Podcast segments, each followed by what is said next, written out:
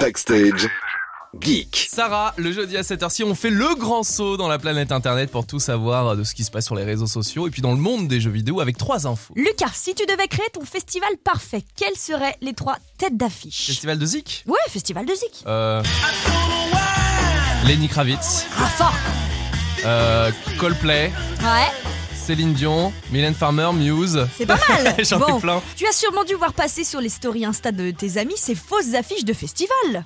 Ah, c'est Instafest. Ah, J'ai bien vu le truc. Tu connais, ouais, plus Ouais, de ouais. 5 millions de personnes ont déjà généré leur, leur affiche sur la- cette application InstaFest. Elle cartonne en ce moment, cette appli. Et elle te permet aussi de savoir les artistes que tu écoutes le plus sur les plateformes de musique. Et plus tu écoutes un artiste, plus tu as de chances qu'il soit en tête d'affiche sur ton festival parfait. C'est comme ça, par exemple, que certains se retrouvent avec Michael Jackson, par exemple, en tête d'affiche, alors qu'on sait que malheureusement, ça ne peut pas être euh, le cas. Le créateur de l'appli, Anchei Saboa, n'exclut pas le fait de créer, en plus de ça, un réseau social basé sur la musique et les affiches Ah, je de trouve ça festivals. génial, franchement. Mm. Grave Bon, pour l'instant, on on n'est pas encore là, mais InstaFest, c'est la tendance du moment que vous devez tester. Faut que tu fasses Insta Sarah, toi, avec toutes tes qu'est-ce que infos. tu veux Mais qu'il c'est y ait vrai. dessus Deuxième info, justement, Sarah, il semblerait qu'une application française ait détrôné toutes les autres dans l'App Store. Cocorico. Ouais, un grand bravo à Biréel. Au cas où, je remets hein, dans le contexte, l'App Store, c'est l'application dans laquelle vous téléchargez toutes les autres applis dont vous avez besoin sur votre C'est le iPhone. Google des ou Mac. applications, quoi. Voilà, exactement.